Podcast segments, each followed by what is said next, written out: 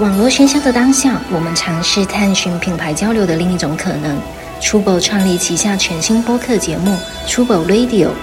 每一期我们将邀请不同领域的思考者，一起探讨户外文化、城市生活、艺术创意系列主题。欢迎大家收听。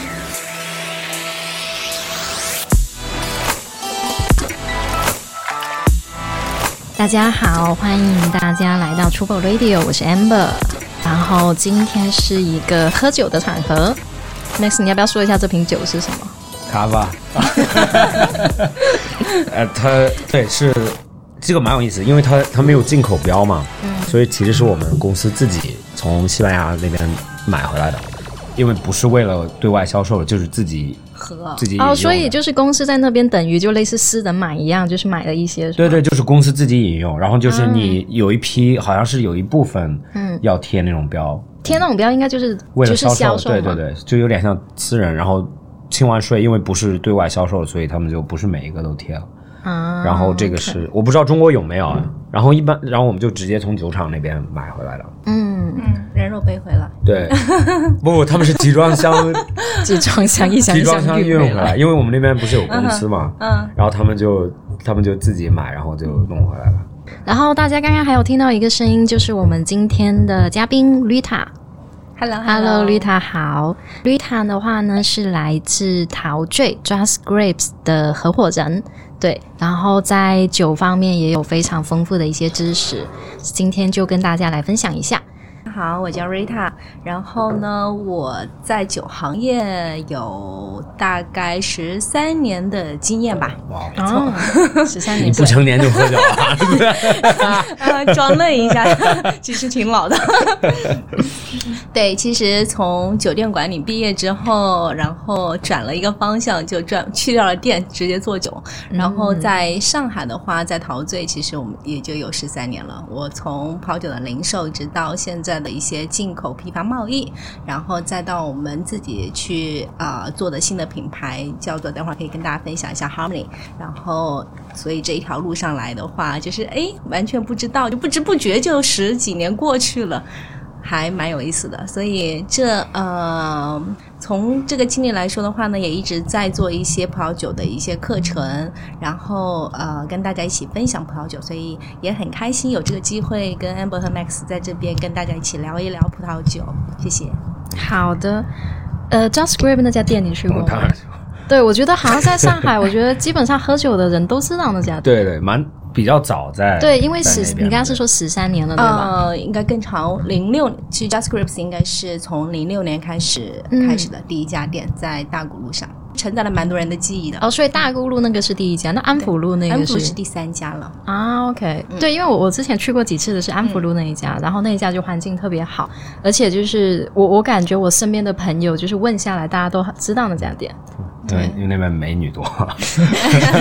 哎 帅哥也因为帅哥网红街是吧？OK OK，网红。街。然后，哎，那我先问大家一个问题好了，大家第一次喝酒是什么时候？正式喝酒吗？还是 你要说不正式的也可以。啊，不正式的那很小咯，就跟就爸爸妈妈喝酒的时候，就忍不住会要尝一点点。那那第一次自己选择去了，嗯，就知道这是酒，然后有目的的在喝。那大学吧，嗯，大学觉得可能放松了，没有那种学业的压力，然后同学聚会的时候就会觉得，哎，啊有酒助兴的感觉会不一样。就是这个酒作为一个媒介烘托出来的氛围，会让人觉得会放松，会让整个聚会更融洽、更有欢悦感。嗯嗯，你喝了什么？如果说第一次选择喝酒，那应该还是啤酒吧，最直接的，对就是最他刚刚最容易他刚刚说大去亲近的那学，种我就想说肯定是啤酒。就大学里大家喝的都是啤酒。是吗？你能想象大学生在那边品葡萄酒吗？有可能你们都是南方白 大学很多哦男很多男男生喝白酒啊，对，男生喝白酒，嗯女生基本上就葡啤酒吧。啤酒对，对，然后葡萄酒有点。贵，所以就不太对喝对，葡萄酒大家不太喝。你呢对？我也是小时候，你就是那，你知道，就是那种中国啊，对，就父母喜欢，对吗？对中国父母会喜欢说他，比如说我爸在喝白酒，他就会说你们也试一下。嗯，对，就是这种中国父母。是。那你那你第一次我第一次也跟你一样，也是大学，然后就是跟朋友喝，真的就是大学同学聚会又一定会喝啤酒，而且就是买那种很便宜的，比如说青岛啊什么的。对啊，度数也很低了，对吧，对也没有什么味道，就对，喝一瓶还觉得自己很豪迈对对，。就像气 没错，像气泡水一样，没错。然后男生就很喜欢比说谁可以喝的更多，对，就蛮傻的。蛮你呢？那是青春的记忆。至少你在跟男生喝酒。你呢？我记得最清楚的一次，嗯但是我不知道是不是第一次啊。我是有一次在在家里面，就是自己在家上上大，等我说，我在我去我去我妈妈住的地方。原来我在澳大利亚上学的时候，也是大学，因为因为澳大利亚好像十六岁就可以开车了嘛，所以就是从十六岁就就我很喜欢开车，我就去哪里我就。比如说，我就我妈妈坐我旁边，我就可以开车。然后十八岁的时候我就考了驾照，然后那个时候在国外就一直开车嘛。我那个驾照就，嗯，他们叫 probationary，就是意思就是不是正式驾照，但是可以开，就是有一些限制，比如说不能开某些车啊，然后不能带，好像同龄人不能带超过两个，嗯，就比如说不能一车年轻人，就有可能只能带一个，然后除非是家人。然后还有一个规则就是一点点酒就不可以喝。可是你成年人也不能喝酒、哦不不，，但是澳大利亚是可以喝酒的，开车就是你是正常驾照的时候，你其实可以喝两杯红酒开车了。啊、意思就是说喝酒不要超过一个的量就。对对，它有一个度，然后你只要不超过那个度就可以开车。哇，心这么大吗对对对，但是然后我就我是因为那个驾照，然后我又很爱开车，所以我就一直不开车，啊、就一直不喝酒，sorry，一直一直不喝酒，对。然后然后有一天我就那天住在我要住在我妈妈家，她住在一个房子里，然后车就在那边，然后我知道我第二天才会走，所以那天晚上的时候，家里面就有一些那种像就是 pre-mixed 的那种，就是混合好的饮料，就像有点像瑞欧一样。鸡尾酒。瑞欧鸡尾酒，嗯我不知道中国的瑞，我没有喝过，但是国外的它是 Bacardi，就是那个朗姆，嗯朗姆兑一些橙汁啊，然后带点气泡，甜甜的。然后那天晚上我就记得看着日落，然后我在那边喝，那是第一次感觉到哦，这酒很美好。就醉了，就又 又醉又感觉舒服。因为之前我喝过，我就觉得啤酒就很不好喝，就像苦苦的饮料一样的感觉。嗯，对，然后那是第一次觉得酒啊，就是哦，理解了为什么为什么要喝为什么大家爱喝对，酒？为什么对？然后后面也很少喝，然后真正开始喝酒，其实也是大学毕业以后才开始。大学毕业以后，对我上大学的时候没有怎么喝酒，哦，那你们上大学还蛮乖的，啊，你是。白酒局。没有没有这边的啤酒局之类的。诶，那我我好奇问一下，现在 Just Great 其实是有其实是以葡萄酒为主是吧？对。然后有非常丰富的各个各国家的，可以这么说吗？还是？嗯。对我们从零六年开始，其实我们就一直想要做的一个理念，就是说按照口味来分类，因为呃，就是创始人开始在中国做这个事情的时候，就觉得哎，其实那会儿十几年前，其实大家对酒来说只认识拉字开头的，对吗？拉菲拉图，然后对，然后其他的酒来说很陌生，除非就是张裕王朝啊然后这一些国产酒，然后在超市可以看得到，但是所以大家对酒来说，就是要么就是太高端了，就是那种很贵很贵的名庄，要么就是觉得哦，就是超市这种喝上去不知道不知道应该是什么样一个味道，就是很难找到怎么样去饮用葡萄酒这样子的一种。呃，愉悦感，就是说为什么很多人要去喝这个东西，那它带来的是一种什么样的感受？其实很很模糊，但是觉得哎需要有这种氛围，所以呢，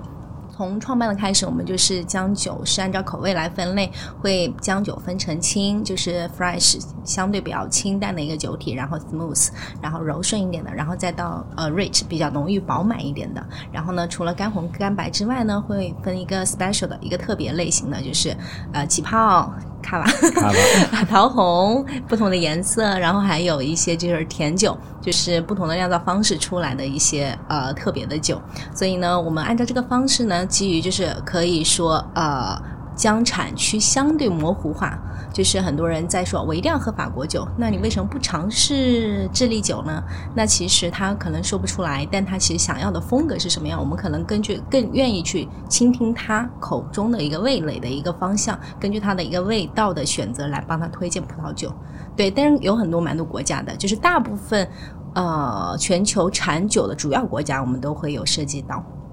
对，我我我之前也大概有听过，好像是说你可以问问客人，比如说他平时吃的一些口味是怎样，然后来给他推荐一些葡萄酒，是这样子是吗？对。那如果有一些刚刚喝酒的人，其实他对葡萄酒没有方向，那我们可能会去建议他从一些相对清爽一点的、清淡一点的葡萄酒开始入门，因为如果给他一个非常浓郁饱满的，这是个好酒，也许酒瓶师也给了他一个很高的分数，但是这款酒对于他来说太重，太过。太过浓郁，他不一定能接受它，所以呢，他反而需要一些就是相对清爽一点的白葡萄酒，或者是相对容易入口的红葡萄酒，果香比较充裕的，然后呢，但是单宁比较柔顺的，然后他一喝，哎，能接受它，能找到喝这个酒的快乐感了之后，他会愿意去了解更多。如果一喝就是苦苦的，然后呢，一股可能说烂木头的味道，一股其他什么森林地表啊、蘑菇啊，然后他觉得这种味道对他来说其实是很难去一一下就能喜欢上它的，所以在推荐。酒的时候，我们可能会根据客户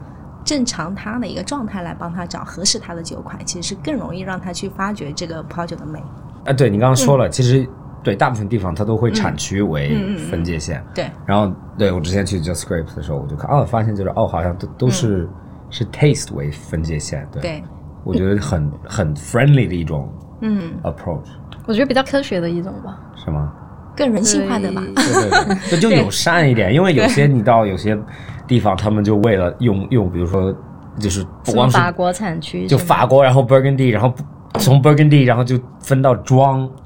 就是分到 village，然后就这，然后这样子，你就其实对你来说，你就。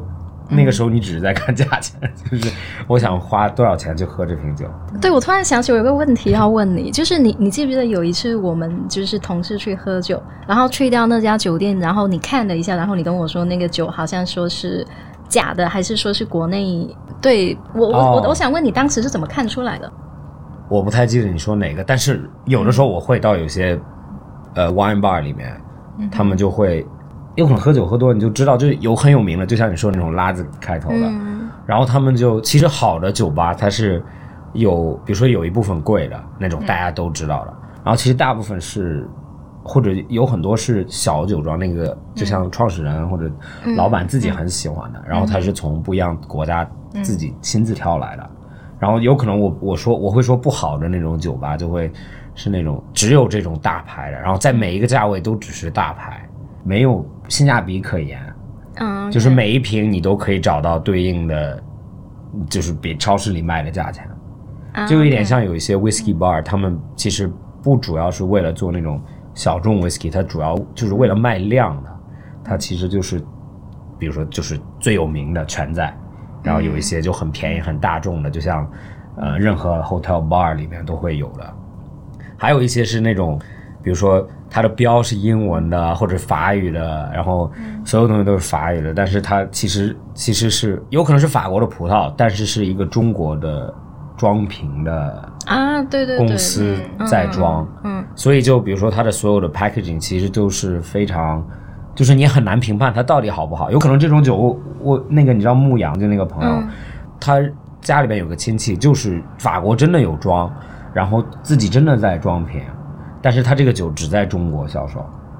所以它的整个感觉，你看着这瓶酒就不太像会在海外出国外出现的。对，因为大家可能就会觉得这个是国国外运过来的。对对，但是可能他想让你觉得是国外运过来的，但实际它是在中国那个。它有可能原酒是国外运过来的。OK。瓶有有可能也是在那里装的，但是它的目标不是为了在国外卖。嗯，有时候在那个酒的最背标会写，就是他写的原产国，就是或者是说原料的这个国家可能是法国或智利，或者是因为他卖的就是原浆。然后呢，生产产地，或者我们有时候会刷淘宝、抖音，他说这是原厂灌装的，对吗？就是可能在酒庄灌装的酒和你从酒庄生产完之后的酒液到其他地方去灌装的是两个概念了。那这样的酒的话，酒的。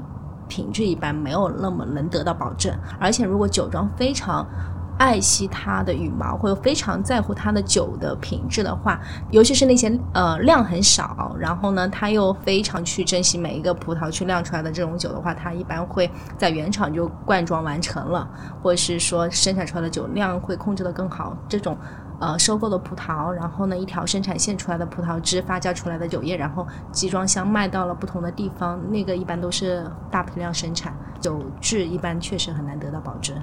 对，你看我都不知道这种事情，或者或者 普通消费者都不知道这种其事情。其实我我也不是很知道，就我知道就有 我觉得你就是喝酒喝多了才知道。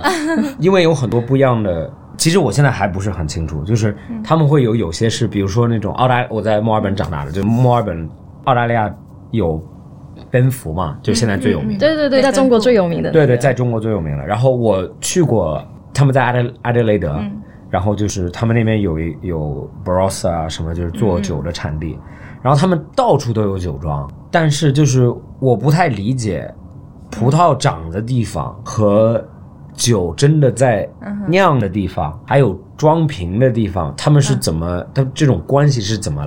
评价的？就是或者或者在。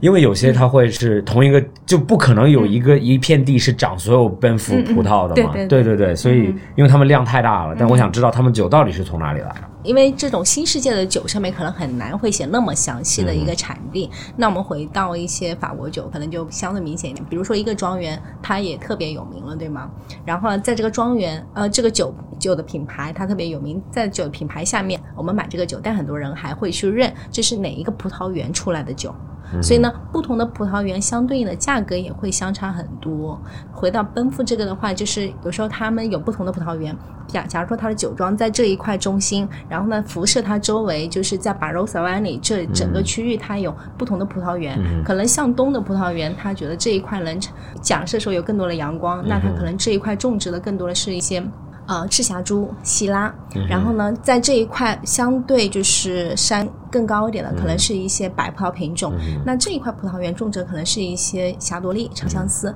那不同的葡萄园采摘回来，那它有时候会做一些，就红的可能会做一些什么混酿，可能赤霞珠跟美洛做一些混酿。那白的有可能它单量也可能混酿。那在不同葡萄园收获回来，然后它灌装的时候，它可能如果酒庄够大，它会集中在自己的酒庄去灌装。所以呢，自己的葡萄园回到自己酒庄，但葡萄园在不同的区域，有可能在巴罗萨，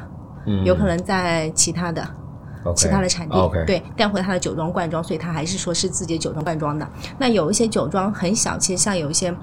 很小的酒庄，但他就是酿酒师他自己很有自己的想法，但他其实设备还是有限的。那他有可能在最后他酿好之后再灌装，他可能有些是移动的灌装线，就是酒庄因为够太小了，他没有办法有一个很大的生产车间，他可能就会有移动的移动的灌装线在这边到他的。这个庄园里面来，然后呢，帮他把酒灌装进去，装瓶装箱这样的一个啊操作，也有可能因为太小，它可以运到其他地方进行灌装这样子的一个过程。我想问一下，上次我跟、嗯跟欧也在聊的时候，就是酿酒的地方和种葡萄的地方，它不是同一个。不一定，酿酒的地方叫什么？是酿酒酿酒厂 一般是呃 Winery 酒厂，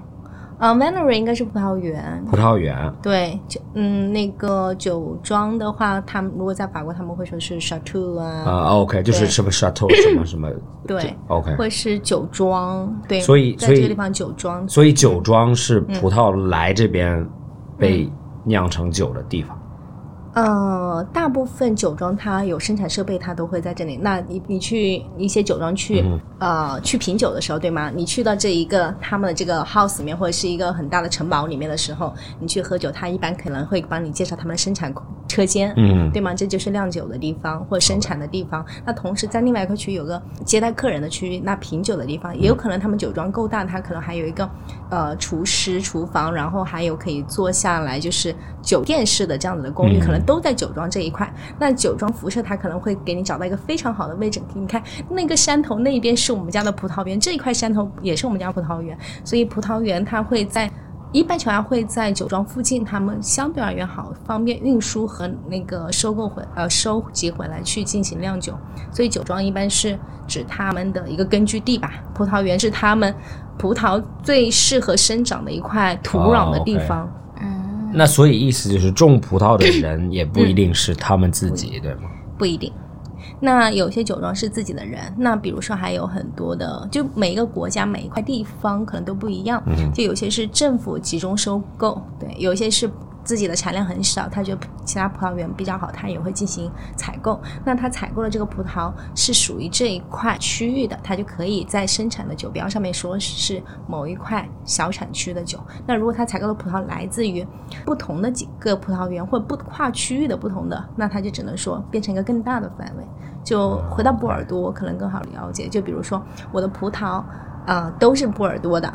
那我可能我的酒标上就说这款酒来自产地是波尔多。那如果的是波尔多下面一个叫波亚克产区的，那就更更小的一个村了。那我就我的那个产地。的明细就会越来越小，它集中的那个产地越小，那它一般精准度越高，对于这款酒的品质，一般情况下都是越好的。所以有时候我们在选一些旧就是旧世界的酒的时候，我们一般都看产地，嗯，它对应的产地越小，它的酒的品质一般情况下更高，而且因为它最容易凸显出来在这一块。这么小的一块土壤或者这一块地区的风土的一个条件，也是最能凸显出来它葡萄本身最想要突出的一些味道。那那如果一个，比如说一个，他们叫 producer 的时候，就是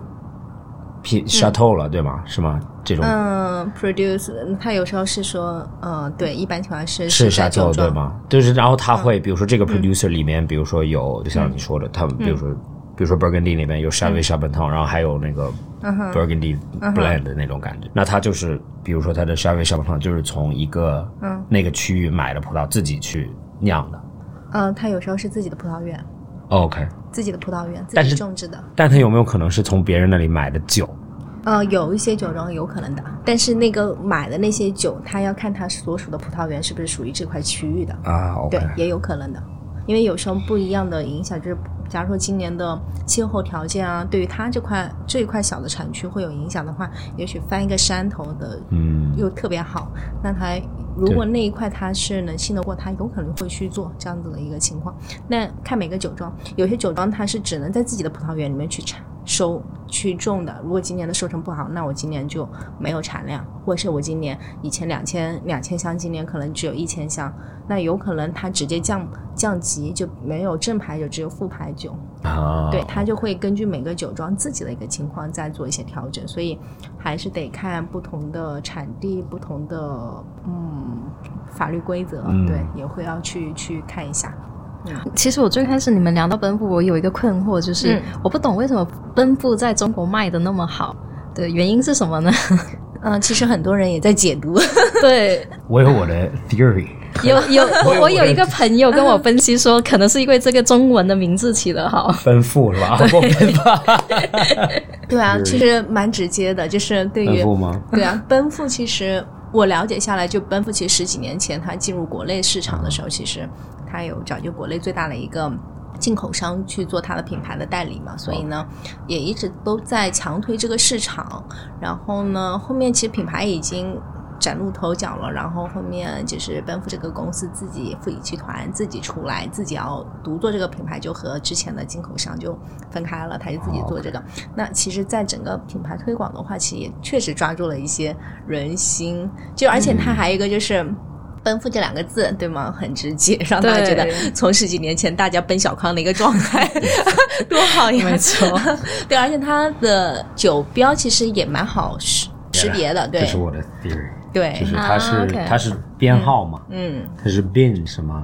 你记得那几个数字就很容易。对啊，OK，就就相对法国的，嗯，就很难记。对，就你知道那个产区，你也不记得那个 producer，因为那个 producer 是他的人名啊。所以比如说，我就只记住什么奔赴什么四九五什么类似这种就好，四零七七零七，呃，对，三八九。然后号越吉利，好像越 越贵一点。哦，对，有个八号我记得。呃，对，四零四零七好像。嗯，OK。就因为我记得当时在澳洲的时候，我就年龄很小的时候，刚刚就是比如说吃饭的时候，大人会点瓶酒。然后我就记得他们当时经常点那个七零七，但七零七在国内就我前一段时间去看就四四五千块钱一瓶，哦四五千块。但是我就不觉得那种酒应该是那种场合喝的。但是你发现就好像啊，因为当时在澳大利亚的时候，我问他们多少钱一瓶，其实也蛮便宜，它有可能才一千人民币左右。嗯哼，你是说在澳洲卖一千块，然后在国不不不是差价，就是那个时候在中国有可能生意没有那么好。啊，OK，所以就只靠澳大利亚本土消耗的时候，它就比较嗯。难消耗那么大的量，然后它的酒相对就便宜很多。然后我也发现，就最近奔富的包装就越来越奢华，特别是它高端线的时候，嗯，就原来是很简单，有可能买就是还是那一瓶，然后现在就变成买永远有盒子、木盒子，还送东西啊什么，越来越高端了。越来越高端。越来越走就是国人，就是尤其是这种送送人送人的对，还有饭局，一些重要的饭局啊，什么这些。对。国外买一瓶酒，他真的就给你一瓶酒，最多给你一张类似于报纸的裹一下就给你了，对对对吗？哦就像电影里面 什么，对就是包着一个牛皮纸，对，一个牛皮。纸就好了，因为这是好像是生活的一个，可以说是刚需，在国内还不是，国内好像要喝葡萄酒的时候，还是一个哎，今天至少还不是大家好像日常必须要喝到的东西，对对对就可能哦要有一个仪式感啊，或是有一些不一样的情况，我们才去喝。那可能平常可能没有那么习惯说，我们今天就开一瓶酒，家里常备着呃不同的酒款。今天哎，今天吃吃鱼，那我就来一瓶卡瓦。或者吃什么就来一瓶卡瓦，因为家里的人就喜欢喝卡瓦。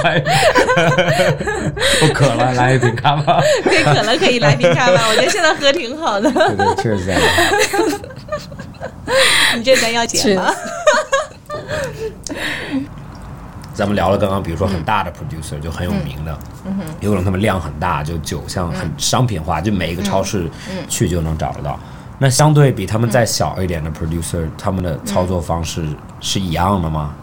嗯，其实刚才也稍微有聊，那就会不一样，就有些是真就做一些精品酒，但量也很少，所以呢，他们可能就是不会那么大的量出口，有些有些量很少的，在自己国家就已经消耗掉了。嗯，也没有办法出口，有些是稍微会有一点点酒，它没有没有办法做这种大批量的市场推广。那奔赴到现在，其实，在机场啊，在在火车站，在就是这种沿街的这种广告牌上面，或者已经要全家好像现在都有。对。对有有有，全家有卖奔赴，对对渠道已经就是进入全渠道了这样子的一个状况，但有一些的话就是小产量，那大家可能做的就是就是一个故事点，所以呢，有时候我们在说我们喝葡萄酒。为什么要去？就是还在还在一个教育阶段吧，可能还在一个营造氛围的阶段，所以有时候我们做很多品鉴会的时候，就是让大家感受到这个酒到底是什么样的一个状态，了解一下这个酒背后的一些情况，不管是庄园的呃指产地的气候、人文，对吗？就让大家去感受一下这个酒，喝上去会有一种你喜欢还是不喜欢，就是很直观的一种体验。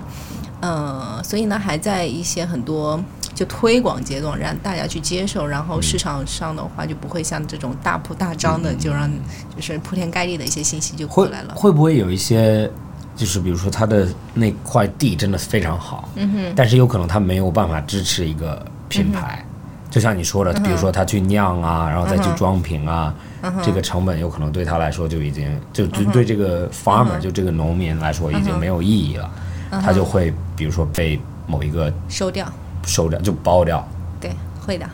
那还有很多的合作方式，就比如说农民就还是农民，他只种地，然后他卖把葡萄卖给那些去可以有能力让葡萄变成美酒的酒庄公司，对，所以种葡萄的人不一定不一定懂怎么酿酒吗？不一定。种植和酿酒在这一块，就是在我们学葡萄酒的时候，其实种植和酿酒这一块还是蛮专业性强的，不深入到这样子的一个环境里面去，很难去了解，就是怎么样真的，哎，每个人都在做这个农作物，怎么样让它变得更好一点，其实还是真的得。深入进去，就是躬身入局的这种状况，就是去了解这块土壤。那现在很多时候，为什么在种植的时候，很多人会强调有机，强调可持续，强调或者说用生生物动力法，就是。很多时候他们会在想，我这块土壤能不能让它一直可持续的发展？那是否是不是我不要去用更多的这种化学的东西去干扰它？然后呢，更少的去减少这种就是外界的干扰，就是天然的。比如说，我要是这个土壤可能缺少肥力，那我是用一些天然的东西，或者如果假如说可能会引起这个呃葡萄树会生病，那我是不是也可以用一些天然的？植物或者是药物去做一个做一个干预，而不是用化学的试剂直接撒上去。那可能对于呃年复一年的话，可能这个土壤土壤的根的叫什么肥力啊，或者是各种情况一定会越来越差劲。所以呢，从种植这块，然后再到酿酒的话，其实现在有很多的，就是国外有很多的大学，包括中国也是，中国有西北农林大呀，这种也是专门去在学葡萄酒种植和酿造的这样子的一些专科。哦啊、让就是让这些人就是怎么样真正的去了解，就是如何去做出来一款优质的葡萄酒，或者是说适应这一块独特的土壤啊、风土的一款葡萄酒。我觉得这就是大家一直在追寻的。虽然说好的酒可能。都是觉得哎，喝了让大家很舒服，但是能让这一块不同的土壤结构、不同的这样子一个呃气候条件下，怎么样让它能有有量的情况下，也能做出来好的品质，就是一直在追寻的。我想问一个，刚刚你提到了，比如说他们叫 natural wine，嗯或者就是嗯 biodynamic 或者嗯对 bioorganic，就是它有很多 标嘛。现在对，嗯。帮我解读一下这些标到底是，或者要不要先介绍介绍一下？因为就什么是 natural wine？wine，对，因为我感觉好像是一个大家比较热门的话题新的认识到的一个词，对，嗯比较网红的。没错，比较网红的一个词。所以可能就是像葡萄各行各业可能都会有一阵风飘过来，对吗？可能在现在的这阵风就是自然酒。那从大家越来越关注葡萄酒的这样子的一个状况，可能大家觉得也需要一些有机的、健康的开始，然后开始出现了一个生物动力法酿造的葡萄酒，再是自然酒。那其实我们先聊一下生物动力法。生生物动力法其实是挺。挺好玩的一个事情，就是其实我们知道，呃，其实现在很多年轻人很难不明白有阳历和农历之分。就比如说，除了过春节，大家知道，哎，春节是因为农历的，嗯。呃，大年三十，对吗？然后到新年初一才会有这个，但平常大家也不会过这样子的生日，所以我经常会被笑，是因为我过的生日还是农历的生日，所以他们老是说你到底过哪一天生日，没人知道，就是每天都，因为每年每年都要变，对，对啊每年都要变，然后就会把大家弄晕。但是农历就是其实更更容易，就是就是应该是说祖先们。总结下来，就是对于这种天气啊，对于这种季节性的一个节气，二十四节气的一个总结。所以呢，啊、生物动力法就是其实跟我们总结的这种二十四节气非常像，就是在什么时候应该播种，在什么时候应该收获，在什么时候应该会有一些什么样的变化，他就用这样子的一个方式去观察所有的这种自然现象，葡萄树的这种自然生长的一个环境，应该去做什么样的一些恰当的。动作吧，然后让葡萄生长得更好一些。那同时他会觉得，哎，生病了，就比如刚刚说我们葡萄树如果有生病，他们会去调配一种药剂，那这种药剂是用那个水牛的那个牛角，哦，对，里面塞上那个牛粪，然后还有某种不同的，就可能然后它会念一个经，然后 有好像巫术一样的古代巫术在那边做法。对，然后里面会呃根据不同的这种可能提高它的那个土壤，或者是防治某种嗯白粉病或双霉病这种病菌的这样子的一个状况，然后里面放不同的一些天然的植物。因为其实就像药草草药嘛，对吗？嗯古代人生病没有人吃一颗药丸儿，而 是都是草药调配出来的。嗯那对土壤生病了，或者是葡萄树生病了，也一样可以用这个方法去治愈。所以他们就把这些啊、全部塞进那个母牛的水那个牛角里面，然后就在这个季节，他们会把它埋到地下，大概半年的时间，让它充分发酵之后，然后再在来年的时候撒在那个土壤上面，帮助它去抗抗病毒，然后也帮助它去更好的一个生长。所以呢，让土壤土壤啊还是植物都更好一些。所以这就是生物动力法的一个状态。然后现在的话，更流行的像自然酒，等一下，它是有级别的，对？不是级别，而是不同的方式。方式是吗？，对，不同的方式就是你追寻了不同的感，不同的方式，就是有些人会追寻，就是我就是要走这条路线，但有些人对于不同的酒庄来说，有些人会觉得，哎，我在走这个，有些人会觉得神乎其乎的，就就刚刚说到的，像巫师要做法一样的，对吗？那但是我觉得这是一种对大自然的尊重吧，但是他选择的是用什么样的方式去做而已。所以生物动力法就刚刚你讲的是他们对维护土地和农药的要求是吗？呃，对，去做这个，但是它最重要的就刚刚说到了，一般都会用那个那个水牛的呃那个牛角去做这样子的一些药剂去发酵之后去给土壤一些养护吧。然后自然酒的话呢，其实我觉得它不是一种创新，其实应该是回归。我的感受啊，因为其实什么是酒，其实。在我们说我们喝到每一口酒，其实可能就是上天赐予的。在没有人去酿造的时候，酒也是可以自然发酵的。你只要有葡萄，有任何的水果，它有糖分，或者在空气中，空气中存在氧气，它一定时间里面，只要果糖和氧气接触，它就能发酵，它就能产生酒精，对吗？酒精之后，它就能形成酒，所以这个是上天安排下来的东西。呃，但自然酒其实更追寻追寻的就是我们去追求自然的感状态，而因为现在很多的酒更商业化的作风，因为知道大家喜欢什么，希望大家要什么样的口感，所以呢会人工去加糖加酸，调配出来你要的这个味道。那其实这些酒就突破了我们之前说的，我们要怎么样去体现这一块土壤的风格，怎么样体现这一块地域的，就是最自然的状态。你把酒酿的特别好喝，没有，我觉得没有错。但是问题是，如果我只是想让它回归最朴实的状态，那它可能就是自然酒了。那就相当于一个美女，她每天浓浓妆艳抹的很 很耀眼，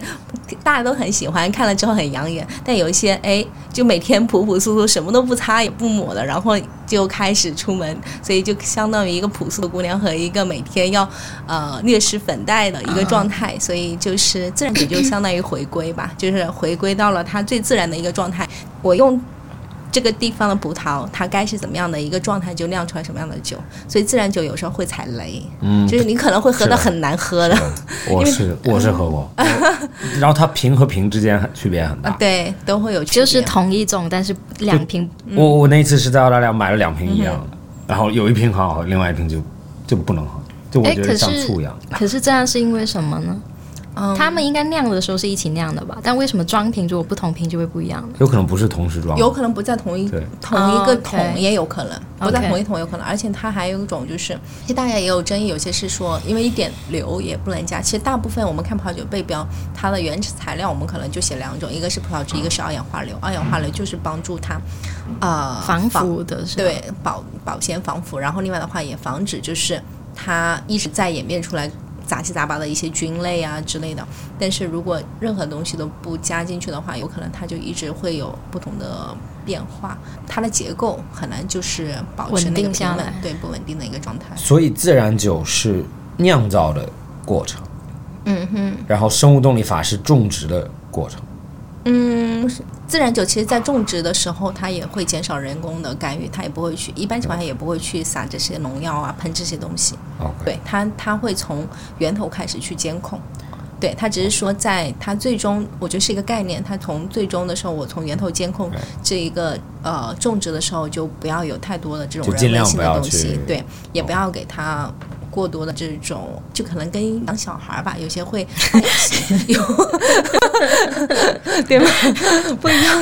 可能不一样的状况。最终你想达到的是一个什么样的结果，对吗？你可能对这个产品，或对对于这一个，对于最终你要的这个。这个结晶最终是一个什么样的状态？所以你在中途你使用什么样的方式去进行一个嗯，一个自然放养的，还有一个可能把它送去寄宿学校放养的。所以刚刚你说的有，比如说那种很大很稳定的酒厂，就是比如说你买今年买的和明年买的有可能几乎没有什么区别，就或者一瓶和一一箱和一箱之间没有什么区别，他们是一定调试过这个酒的吗？调配一定会调配吗？呃，对，调配其实是一个非常重要的。就有很多时候，它为什么说有一些酒庄，我们说，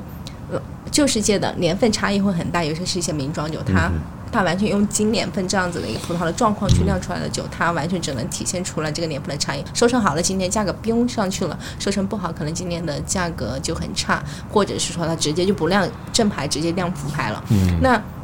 嗯，新世界很多时候这种就是尤其是大厂商业化作风的这样子的一个操作的话，确实它就是让每一年的酒的品质都保持在大概相应的状况。假如说我今年就算我葡萄园今年的收成差了一点，我有很多的葡萄园我去调配出来。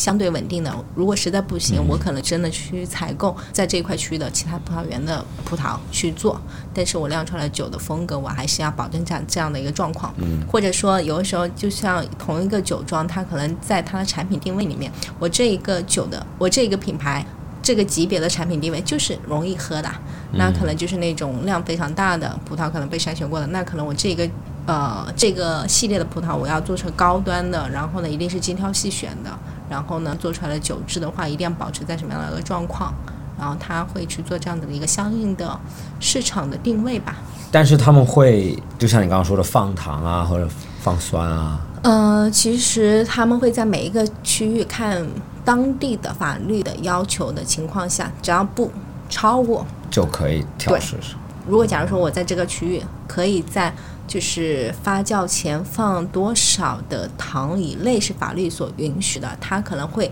为了让它的酒精度提升的情况下会加一定的，但如果超过了就不行。那有些法律严苛的地方是不允许加任何的。就是还是得回归到国当地法家对当地法律，但其实也看就是整个全球气温变暖的时候，我们发现其实整个就比如说波尔多酒，应该是上周吧，有个二零一八年的那个年波尔多年份酒展，整个发现波尔多的那个酒精度全部上来了。大部分的酒精度都在十四点五度，那是其实以前我们喝到波尔多就很多在十三点五度、十四度都算挺高的了。现在全球气温上来之后，波尔多的酒的酒精度就往上走了。那如果一直往这样子走的一个状况，其实就会限制到很多地方。如果太过于炎热，酒表现出来都是一种果酱的味道，那就缺少了清新的口感。那这个时候是否会被法律修订成需要加酸呢？这个可能就会要回哎，归到可是我好奇，为什么法律要去控制这个东西呢？有什么考量？滥用这些东西的话，那你这个就没有办法凸显出来这一块区域，那你喝到全世界各，那我们做盲品的意义也不存在了。啊，OK 当然，我 就开开玩笑。任任性啊，真的是任性。我我想说，法律管得好细呢，他们不是法律，他们是那个他们的机构对吧？有什么协会法国叫什么 AOC 这样子？呃，它有一个专门就是管理这个的，但是 AOC 法定产区，它只是说这个酒来自于这个法定产区的这样子的一啊个产地所保护的，它保护的是这个酒庄，保护的是这一个啊这个在这块产地所产啊的这个状态。那专门管理这个呃酒厂的，相当于每个地方应该都有一个管理机构啊，就比如说我们在旁边开一个沿街的商铺，啊可能会有什么可能会道管理工商啊、街道呢，啊然后呢，或者是说啊对如果我们卖酒还得去有专门的酒类专卖局去批这个证，对，都会有。我觉得这一集干货有点太满了。你再喝一点。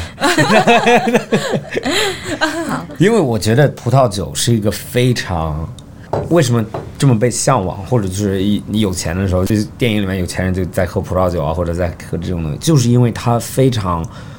是一个蛮模糊的空间的。有些人很懂，有些人是完全不懂，然后大部分人其实是在中间那种似懂不懂的，就是自己觉得，但是其实觉得大部分时间不是很对的感觉。所以我觉得其实真正去喝葡萄酒是蛮，特别是刚开始自己去点的时候，是一个很就有点不是那么自信的去点。啊，OK OK，其实其实现在对我来说，就是有可能我知道有一些产区了，那也是比如说朋友带我，或者我去 Just Script 上次做 tasting 的时候、tasting 介绍的。其实大部分时间真的还是在看价钱点酒。新天地的那个 Polux，它的酒单就是价钱分的，然后我就觉得其实蛮 friendly 的，对大家不都不太，对，就是它是从五百好像到最高级别是八百，然后八百以上就是特殊酒。然后那你今天想点哪种酒，就是你先看你想要的价钱，然后你就能找到你想要的酒。这样子在选酒的时候也没有心理心理压力。我我已经选好了，嗯你不要给我强推。对对对，我要我要我对我有一个我有一个吐槽的东西，就是被强推过是吧？对，特别是比如说你刚开始喝葡萄酒的时候，其实你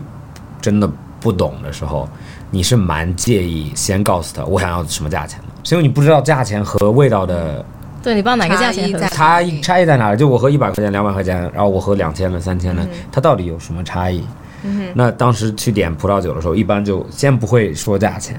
那你不会说价钱的时候，你跟酒保聊的时候，你就会。国外还好吧？就国外的酒保比我觉得比较良心，他们就因为因为就是比如说这个 rest 这个餐厅的 level 是什么样的，然后他看着你们，比如说穿的场合啊，或者他觉得今天啊，的、他就根据你们的 occasion 是什么，或者他问你想吃什么，去帮你推荐一些。因为澳大利亚真的是个葡萄酒葡萄酒蛮重的国家嘛，就是比如说披萨店也有很好的葡萄酒，然后也有很好的 steakhouse，也有很好的米其林餐厅，他们会有葡萄酒。但是在国内，我就发现有一次我去就外滩那边有一个餐厅，然后我点酒的时候，我就说你觉得哪个好，然后他就推荐一直在推荐特别贵的，当然是最贵的，那对啊，心里就是这样想。就特别贵，就五千啊八千。啊，说哦，如果你想要特别好，这个一个一万多的，然后我就他说，然后我就觉得就扫兴，就我没有想花这么多钱在酒上面，对，然后最后我就我就自己挑了一个我觉得价位比较 OK 的。现在我去点酒的话，我就很我也不介意，我就直接说，比如说今天我就这样喝六百块钱的。嗯哼，就六百块钱，其实如果它是一个好的酒保，六百块钱绝对有找到好很好喝的酒给你。当然，就外滩的餐厅本身，呃，那个溢价就会高很多。那如果在正常的零售价里面来说，五百以上其实就算一些很不错的酒。对对对对对。对。就是再往上上到四位数字一千的话，其实就已经可以挑一些，就是至少是一些大家都认知的一些品牌的酒。对，五百以上的话，至少它的口感上应该不会让人失望。哎，我有个问题想问专业的人士，你怎么看待就是大家吃火锅的时候喝葡萄酒？非常好啊，我觉得任何时候都可以呀。葡萄酒吗？对啊，吃火锅的时候喝葡萄，喝卡法应该可以。会有人真的吗？留言为什么要 喝卡？然后有有人会会会说，可能就是比如说中国人不太懂喝酒，然后比如说可能吃火锅那种场合，其实你的味蕾已经不是特别那个。我有一个我有一个很好意思的故事，但是咱们可以先聊完这个，我再跟你聊这个。所以对，但我我觉得啊，就是喝葡萄酒的环，就是饮用环境来说，其实任何环境都可以。就对我们自己来说。只要你在合适你想喝的情况下，你因为你喝吃火锅，大家都很习惯说来瓶王老吉，对吗？那王老吉是因为它有甜度，它有一点一般会冰镇，然后它的口感其实确实来瓶卡卡卡卡那而且其实如果你说一瓶就是白白葡萄酒或者是起泡酒或者是一个甜白，它有一些酸度的同时，它会帮你去进行一个解腻，然后呢有甜度的东西会帮你解辣，所以这个时候你来一个。这样子的一个白葡萄酒，会是甜白，或者是起泡，或者香槟，其实真的很好喝，而且也很搭配。但是就不能喝真的那种很贵、单宁味很重的。哦，对，不能不要喝那个。呃，当然，如果你涮肉涮的很多，你可以来一个那个果味的多一点的红葡萄酒。那个时候喝点白的，喝的起泡，我觉得比较舒服。嗯嗯嗯，是，很配啊。对对，其实中餐很配雷司令啊。嗯，我觉得比较配这种。嗯，要不干一点就清口一点，要不就有可能带点甜度，中味其实也蛮好的。而且像今天我有一个有个客户朋友，他发一个他他他特别想那个瑞士了，然后他说他在找一个瑞士的酒，我说实在是太小众了，我说暂时没有。然后然后他说那我说那你就找点瑞士巧克力吃吃好了，解解馋好了，因为他以前在那边读书。然后后面他就想到一个饼干，然后后面哦我我就他昨天发给我，我就今天买了一个饼干，然后拍个照给他。我这个饼干吃了，因为那个饼干是带一点咸的芝士味。那其实吃到这个饼干的那一瞬间，我觉得如果这个时候有一款就是带一点奶油、经过橡木桶的霞多丽，这个时候喝，在吃上这一口饼干的时候，就觉得绝搭。所以我觉得任何时候都是可以配葡萄酒的，它有那么多的风格去符合你的佐餐餐的需要。而且我觉得喝葡萄酒的环境是什么？你和你吃到好吃的东西，你和你喜欢聊天的朋友。什么时候葡萄酒都是它都是一个媒介嘛，对吗？嗯，对。来自葡萄酒从业人士的强力推荐。没有什么时候不能喝酒的，我们早上都能喝。对对对对对，早上喝个热的。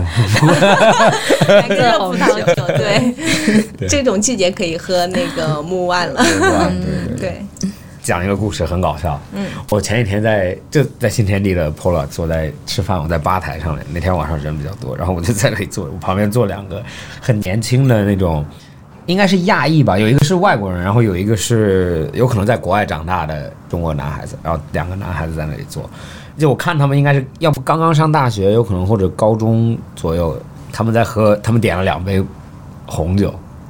然后因为那种饭店氛围就比较适合红酒吧。然后应该他们不是很 enjoy，亚裔的那个男孩子说：“哦，他说我在抖音 TikTok 上面看到了一个东西，咱们试一下。”他们就点了一罐可乐，对，然后然后兑在酒里，对，然后把葡萄酒兑在红酒兑在可乐里，嗯哼，然后他就特别激动，就是那种激动叫哦，就太好喝了，然后在那边拍 Instagram 什么，然后在那边自拍，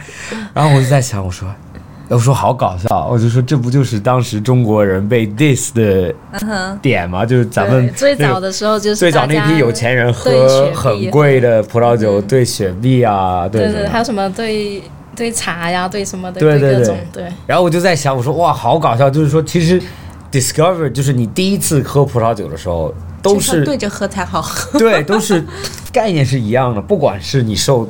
啊国外教育还是国内教育，都是从一个很容易入口的东西去。对，对，然后我就觉得啊，好有意思，就是像一个轮回一样，就是原来这个东西被 diss，然后现在又有点火的感觉。对，又回归了，觉得哎，其实这样子其实也是一个好的搭配。对对对对，就像很多茶饮料啊，其实啊，对对咖啡饮料，其实它最终它现在有很多咖啡店或者是茶，它总归还要和奶去做一个搭配。其实最终就是让它变得更容易亲近，对吗？其实人的味蕾更趋向于吃甜的，是甜的口感，然后呢，让你能产生这种。愉悦感。那如果假如说咖啡那又苦又酸的味道，可能会让人一开始就往后躲，但他喝了，哎，拿铁觉得哎还蛮香的、浓郁的，对对然后他慢慢才去接受那个美者香草。拿铁，对。对对，其实可能我觉得葡萄酒跟咖啡还是蛮像的，它原本就有自己的一个风格和特性，还有它自己的一些个性吧。但是如果你让一个还没有接触人马上去喜欢它，确实也很难，所以需要一些需要旁边的一些东西的融入，说不定它就是一个另外一块市场。对，我刚我刚开始喝，我第一次真的觉得葡萄酒好喝的时候，是喝那个 Moscato，啊、对对对，觉得好喝的，我现在也觉得好喝。对，真的好喝，但现在有点太甜了，觉得有点不能喝。但当时就直接一瓶，两个人、三个人就可以喝完。你知道 Moscato 吗？就一种像我不知道，嗯是，Moscato 是一个葡萄品种的名字，嗯。所以 OK 对这个葡萄品种的话呢，它本身的特色的话，就是会有一些麝香味，它可能会带一些荔枝啊、玫瑰啊，然后这种就是热带水果的味道。所以你听完这些词语的描述，你就会觉得好香好甜，对吧？所以当这款酒入口的时候，你会觉得哇，好好喝，就像果酒的一样那个状态。所以这个让人很容易就哎觉得哎葡萄酒蛮好喝的呀。还会有一点气泡感，啊，对，大部分 Moscato 会带一点微气泡，对对对。所以看不同的产区的就到嘴里面又很清爽的感觉对，就不是很重的。啊。对 Moscato，然后后面我就喝那个 Riesling 某组的德国的 Riesling 就甜，有点酸酸的，然后然后慢慢慢慢才可以喝到白葡萄酒，嗯，然后再喝啊不不不不，对对，只从白然后才可以喝到红的，对。对我到现在我都接受不了红葡萄酒。嗯对，我们之前出去我就不喝那个红的。啊，对，我你知道你只还你还喝咖啡，你只喝咖啡，我不是 哎不，什么都啤酒都不喝。啤酒我喝，但是你我记得之前出去就是你你一直跟我说那个酒也很贵很好，但我就是就对我就是接受不了，嗯对我还处在非常初级的阶段。这样一个过程，就是你开，我觉得有时候你要说它真的好喝好喝的点，因为很多人就会，包括有些人喝酒的时候会问，你告诉我你为什么觉得它好喝？就到底好喝在哪？一对，到底好。喝在哪？因为它并不是一种让你产生马上产生，哎，因为大家还是就觉得甜的才是好喝的，对吗？那虽然很多人会觉得我要为了健康，我买茶饮料的时候说无糖或者是低糖，三分糖是局限，但你要喝到真无糖的，你就会觉得怎么那么难喝，对吗？无糖的喜茶很难喝，我喝过。我也喝过，超难喝对。啊，所以其实大家还是觉得要有一点甜度，所以这就是对葡萄酒来说，它本来酿成了干型，然后它还要加一些单宁的色度，再加一些回味的这种咽口的，可能有一点苦苦的感觉。那它不就是一个超级难喝的东西吗？为什么还要那么多形容词来描述它的好？这是一个反。人类学的一个东西，对吗？但我觉得需要一个过程，就是当你去了解它的，所以可能一些背后的故事、酒庄的一些特色，然后做一些平行品鉴，就横向的品鉴，就是你不同产区同一个葡萄品种，你去了解它的时候，哎，你发现它的区别点，然后找到一些不一样的风格的时候，你觉得里面有趣了，然后呢，觉得好玩了，也许就是因为这些东西让你觉得，哎，我想要去探索，然后你会发现每次喝都有一些新的体验，你就会发现越来越好喝了。嗯。也许不一定是越来越好喝，也许你会越来越喜欢，然后你会习惯这个味道，而且这个味道你觉得是哎一个好喝的葡萄酒应该有的一些东西。嗯，对，我感觉跟咖啡好像就是咖啡比如说品鉴吗？比如说你不加奶不加糖的，然后你也是有一个习惯还有品鉴的过程。我觉得是真的开始喜欢葡萄酒，就是因为就有一次吃饭，然后就在一个比较好的餐厅，就氛围很好，然后是我过生日，然后那天就我妈妈就说你点一个贵一点的吧，就今天咱们你过生日你点一个贵一点。然后我也不知道，然后我就那天的酒保也很 nice，然后就直接说的很直白，就是我不知道，但是我想要一个好一点的，因为我在过生日。然后他就推荐了一个非常清淡的 Burgundy，就是很花香的花香玫瑰香就会特别对对对，然后那一天就饭也很好，氛围也很好，酒酒当然也很好，然后又我又知道它的价钱，所以说你知道酒的价钱放，松，对，没有被对强，没有被强迫，对对对。但是你知道酒的价钱的时候，你会更去试着去 enjoy 它。比如说我告诉你这一瓶是啊五十块钱，然后或者我告诉你哎这瓶四千块钱，就是你会对待它的看法是不一样的。对对对，很多时候会这样。对对然后很重要的还有一点是杯子。嗯，就是这个杯子很漂亮的话，你觉得酒会对很好。这个杯子不漂亮，但是 但是但是如果是一个很大的 Burgundy 那种白的那种大杯子，然后你就会你就会水晶杯，然后碰的时候听的声音又很脆，然后很干净很漂亮。然后那一次以后，然后我就觉得，嗯，好像葡萄酒这是这是有有的感觉。未来再去喝，比如说便宜一点的，就日常一点的，你就会发现你能找到和那一天接近的点，就是有一个回忆让你想到那一天或者那一个味道，然后你就会喝任何不好的时候，你就觉得、啊，OK，就是有可能它的别的不好，有可能它的酸度跟那个差差不多，或者它的它的单宁味和那个差不多，你就会觉得啊，OK，我就去想那个东西。然后我觉得每一次就像你说的咖啡一样，也是你喝过很好的咖啡，你才会理解，比如说速溶咖啡哪里好喝。我觉得特别真实，就是你已经有一个标杆、一个基准线了，在这个基准线以上的你就开始理解了，对吗？对而且我觉得确实有时候去对一个陌生的东西营造的氛围蛮重要的，就是你对他来说，在那一个晚上那个葡萄酒让你已经在那个氛围里面特别舒服，嗯然后呢，它就是一个。就是整个氛围的一个升华点，本来有家人一起团聚嗯帮你过生日的那个点，我觉得葡萄酒就是一个加分项。就因为国内你，特别是商业局里面，就是有可能不是时尚行业，但是比如说银行行业啊、地产啊，他们都会坐一圈，然后碰啊，什么总、这个总、Amber 总喝一杯，对，然后就那样子就反而很刻意。然后那个氛围好的时候是大家喝醉了，嗯，对，就是醉了氛围才酒精的靠酒精的氛围，对。但是葡萄酒好像，或者就是我觉得我很喜欢的氛围，就是我的理论就是说，如果咱们关系好才能喝醉，如果关系不好的话，我喝一杯我就就 OK，保持清醒。保持清醒就 OK，咱们该说完了，该走就走了。嗯，所以我觉得酒不应该去靠它去做，要不就你会很容易就是有些人为了喝多而喝多了怎么样？那个叫酗酒。不，但是有的时候吃饭的时候，他他们好像就是在国内有的时候就是快，他们的快感就是让一个人喝倒。啊，对，就是国内有一个就不太好的那个，对我也不太喜欢。嗯，这个是一个酒劝就是那个劝酒的那个氛围，对对对对有点过了。对对对，其实也在慢慢慢慢调整。我觉得就是是，特别是葡萄酒，葡萄酒不适合一直喝，很容易就是它的味道其实蛮重，或者它的味道回味啊一直在，你就会一直喝很快，或者干杯的时候是受不了的。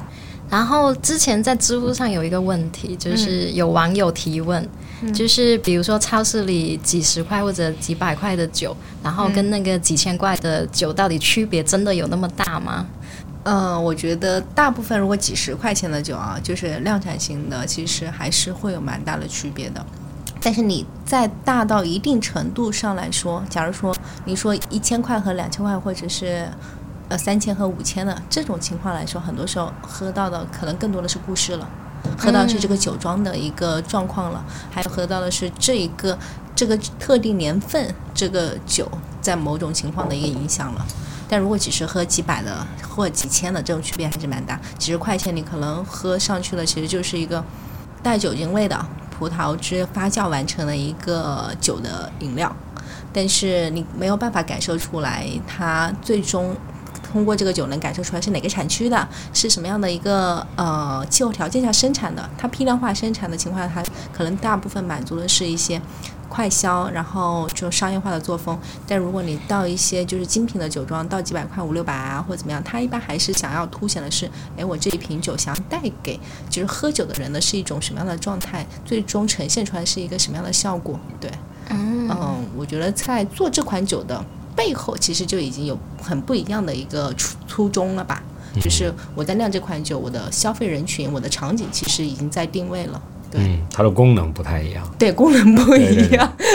你知道那个牌子就 Yellow Tail，是澳大利亚的一个袋鼠。那个黄袋反正就是一个袋鼠在一个瓶子上面。啊 OK，然后就一个葡萄酒的对，然后那个黄尾鼠呃黄尾鼠对，然后那个它在几乎每一个超市都有，然后很多，然后全世界，嗯，然后他出名的原因就是当时他在好像是他在美国是第一批做海外，就是把葡萄酒做成一个可以接受的嗯。呃价钱，嗯，然后就让大家都能喝，然后它的沙内其实是甜的，嗯，就里面一定有糖，它价位是多少？就很便宜，就超市里全家里面买，好像就是那种几一百以下吧应该。几十块钱。呃五七八十有可能，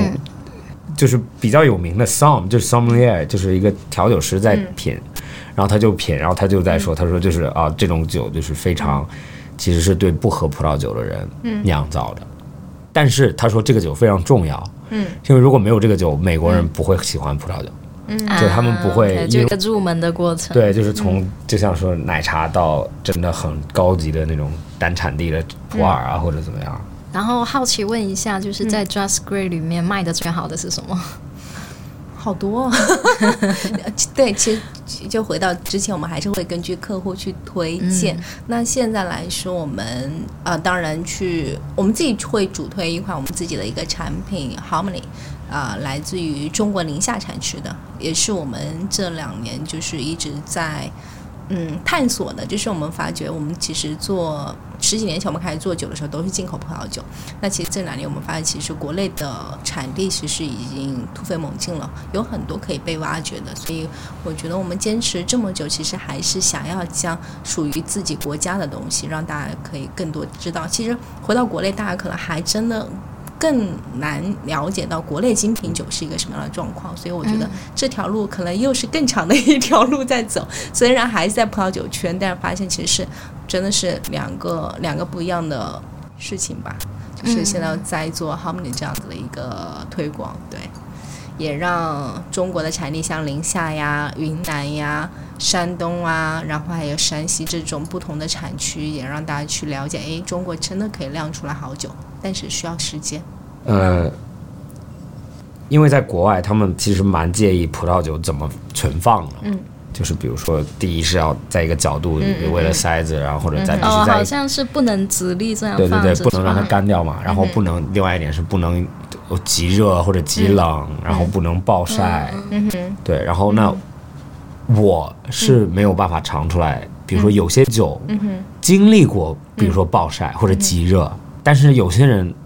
传说就他们说他们是。尝得出来。就是对，因为我们帮我们做这个建筑是一个法国人嘛，Roman，他说他就他在他是 Burgundy 出生的小孩子，所以他说他有很多朋友是做酒的 Chateau 的，然后他就会说他们开瓶酒的时候，他们就会知道这瓶酒是不是储存，比如说十年的酒，他们会说哦，有可能十年储存的没有那么好，但相对有储存非常好的，味道是区别很大的。你说这个区别是怎么从什么角度体验出来的？我觉得品鉴。就是从品鉴来说，假如说一款酒储存的不好的时候，首先你可以，当然你要确定这款酒是不是能成年，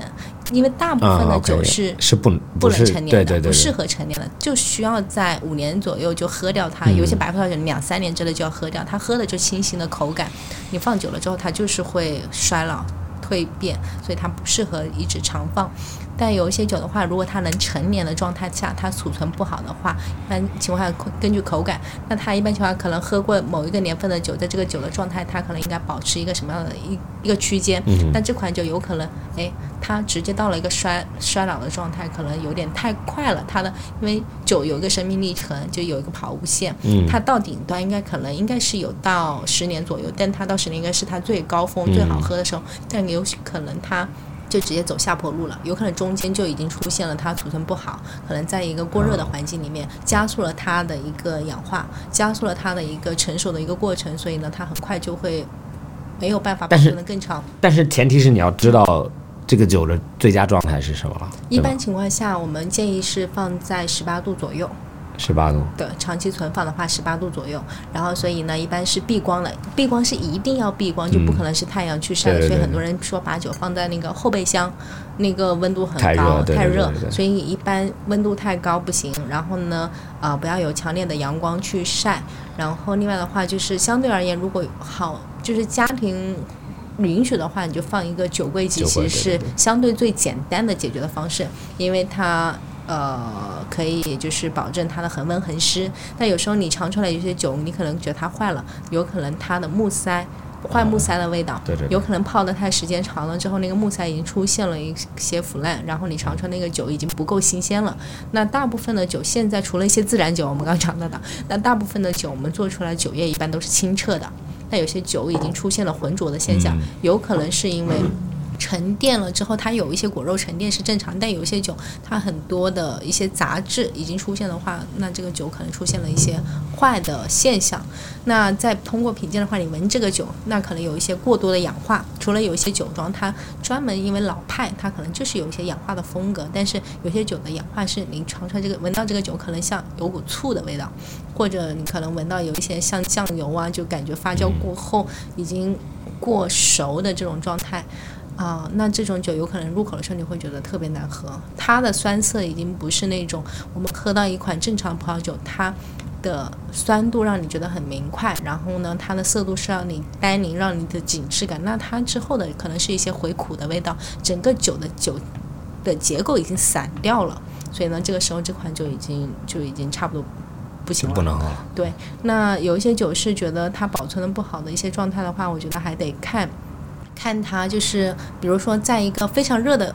温度又放到一个非常凉的地方，像这种这种温度很不稳定的情况下，可能会让这款酒出现一个析出那个酒石酸结晶，所以你可能发现有些瓶口会有一些酒石酸结晶，但有的时候少量的其实还好。最终还是得靠喝出来，但它结晶可能一般情况下酒石酸析出的话，一般是温度的不稳定造成的。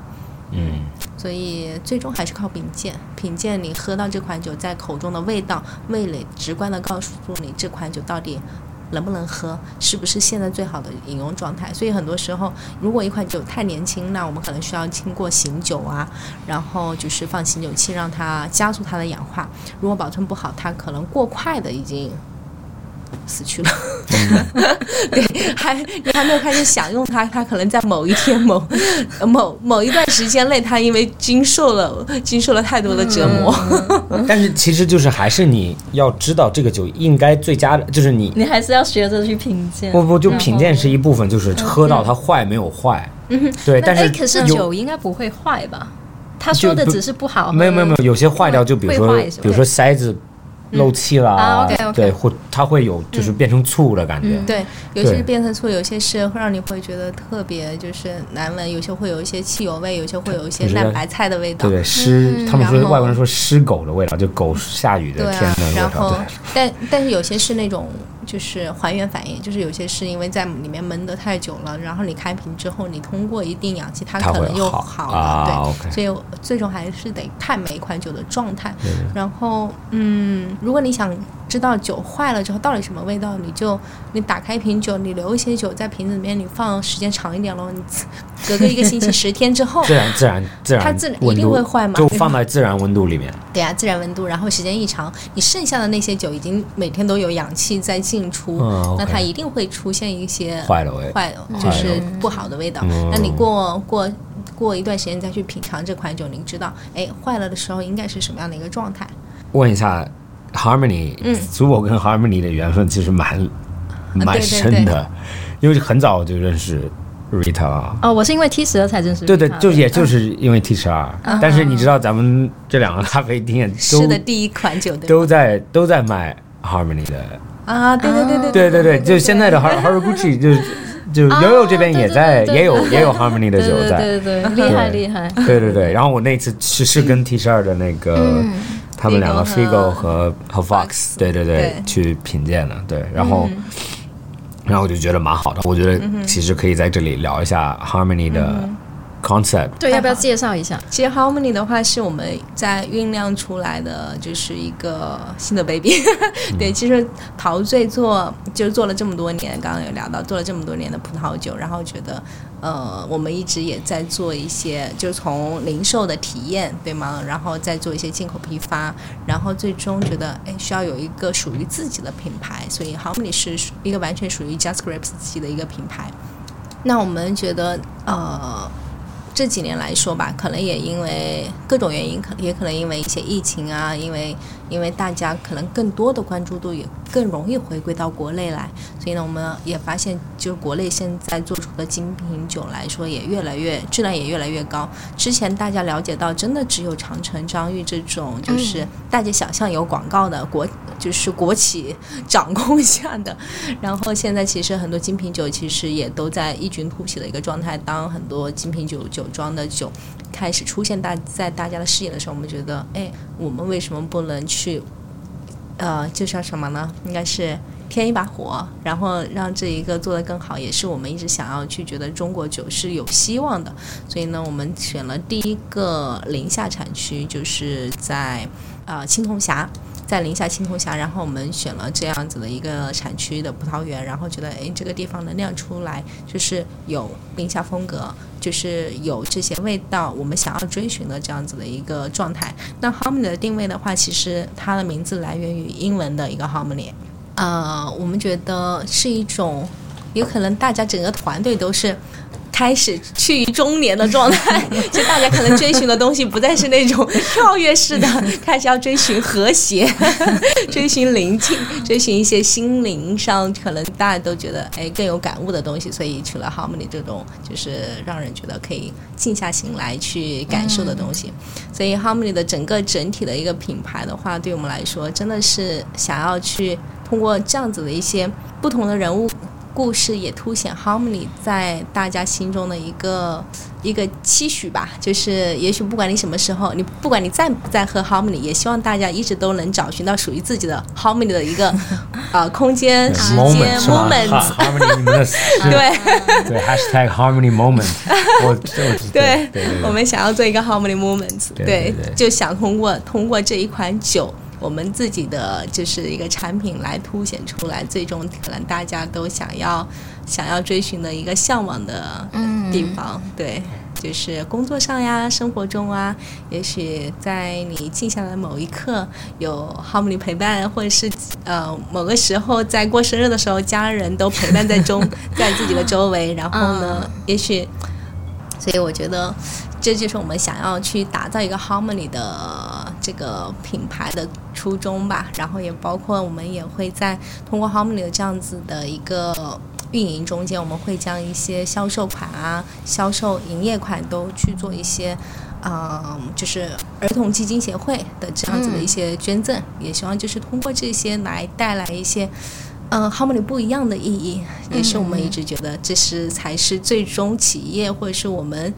每一个人想要去承担的一些社会的责任，可以让我们觉得这是可以可以更长远的一个方向去走。嗯，对，好呀，那可以在哪里就是喝到这款酒呢？嗯，在楼下，在楼下。除了除了在 Trouble 概念店位于横山法八百九十弄七号楼，安福路是安福路吗？除了这里，还可以在哪里喝到呢？其实我们现在呃，Harmony 已经开始，就是从去年十二月份第一张 Harmony 上市之后，我们呃，今年有四五月份有开始有。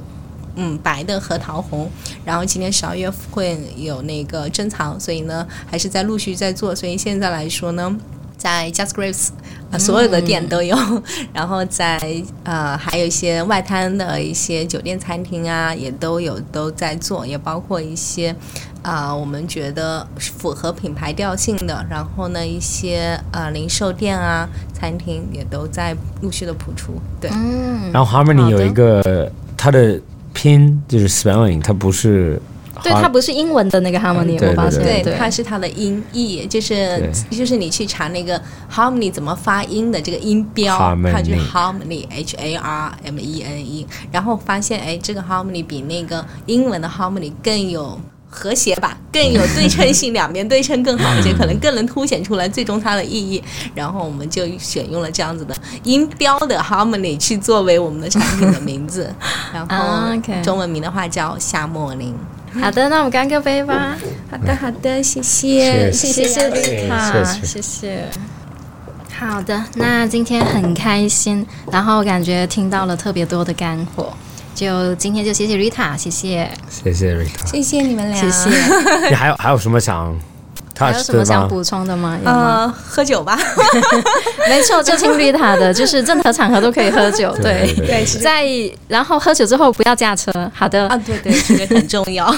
也不要 理性饮酒也不要随便发短信啊、微信啊。对，然后 Max 补充了，不要随便发短信，对，不要对。特别是不是单身的那些人。哦好像很有故事点，这个。好的，那就本期播客到这里结束，谢谢大家收听，